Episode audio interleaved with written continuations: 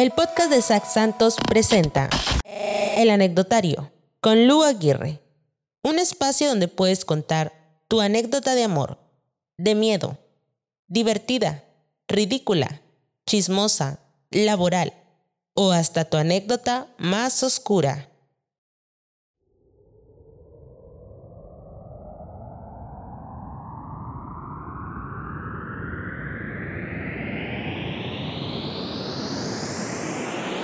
Sobrevivir a lo imposible. Una mujer aterrada viaja en una camioneta que recorre Tamaulipas, México. No sabe a dónde va y para qué. Solo sabe que si se quita la venda de los ojos, la ejecutarán. Esa mujer lleva tanto tiempo en un cautiverio sin calendario, televisión o periódicos que no sabe que lleva unos cinco años secuestrada y después de esa tarde pasará poco más de dos años más en las redes más violentas de explotación sexual. Acumulará siete años y medio como una esclava sometida, primero por los Zetas y luego por los rivales de la última letra. Y cuando huya de ese cautiverio, contará a las autoridades mexicanas de la Unión Especializada de Investigación de Tráfico de Menores, personas y órganos que son ciertos los rumores sobre lo que pasa en Tamaulipas, un estado que se ha ganado el apodo de Mataulipas. ¿Se escuchan detonaciones?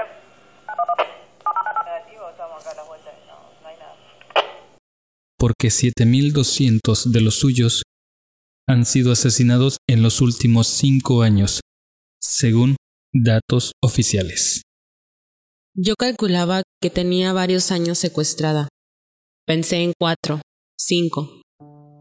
Esa mujer narrará lo que muchos aún creen que es un mito. Que a las víctimas les colocan chips para impedir que huyan. Que los narcos se deshacen de los cuerpos con técnicas de horror y que hay clientes que pagan por torturar y casi nadie de las víctimas se salva. Casi nadie, excepto Daniela. Capítulo 2. El caso imposible.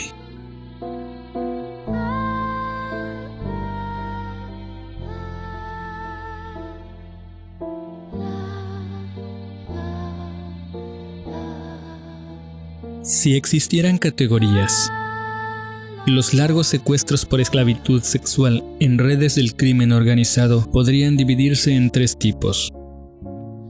Los típicos, de mujeres que un día son raptadas sin petición de rescate y permanecen desaparecidas mientras el paso del tiempo dificulta su regreso. Como la mexicana Stephanie Sánchez, cuya última certeza es de que hace casi 12 años fue sustraída para convertirla en la novia de un jefe del cártel de los Zetas.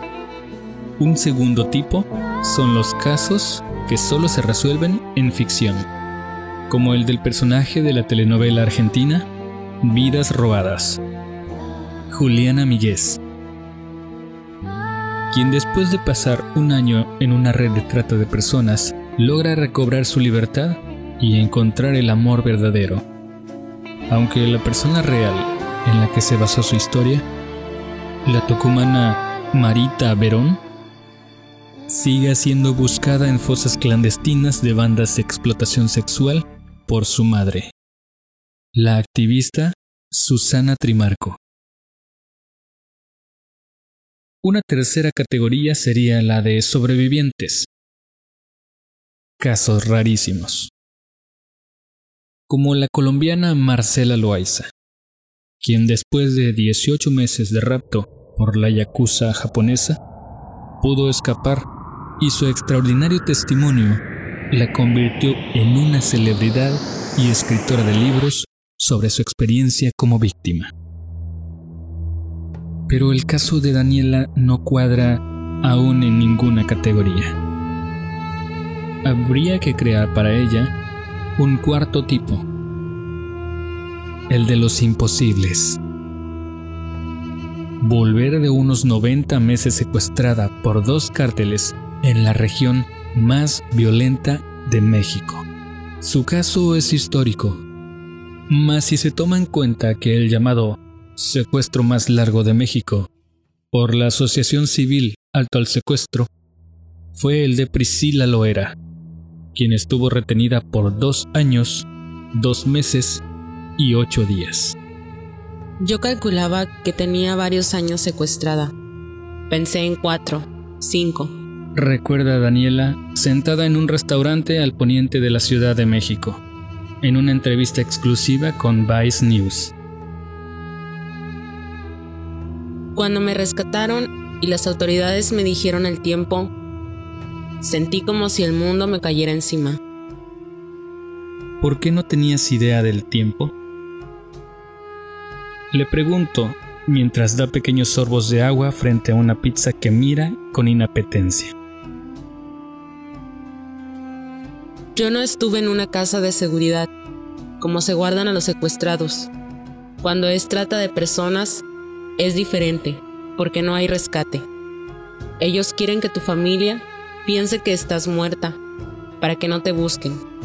No te guardan, te ponen a trabajar, te sacan a la calle, a los bares, a los table dance. Parece que eres una mujer libre, pero no lo eres. ¿Podías saber al menos el mes en el que vivías? No, a veces, cuando estaba con un cliente, me enteraba del mes o del año, porque salía en la conversación.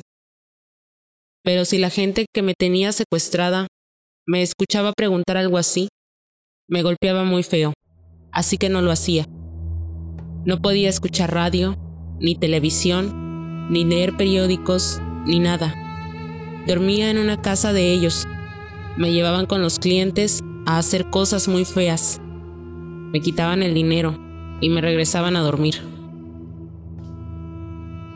¿Lo entregabas a los narcos que te raptaron? Primero, a los Zetas. Luego, estuve con los del Golfo. Y luego, ya, me ayudaron a escapar. ¿Cuánta gente no tuvo tu suerte, Daniela? Vi a mucha gente morir morir de formas espantosas. Nadie se imagina lo que tuve que ver. Quiero hablar porque la gente tiene que saber lo que está pasando en la frontera, con las jovencitas desaparecidas y con muchas de las que están dándose su servicio en la zona de los narcos.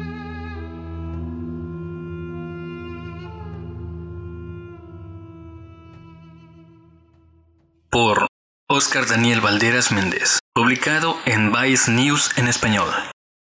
Mis siete años como esclava sexual de los Zetas y cártel del Golfo.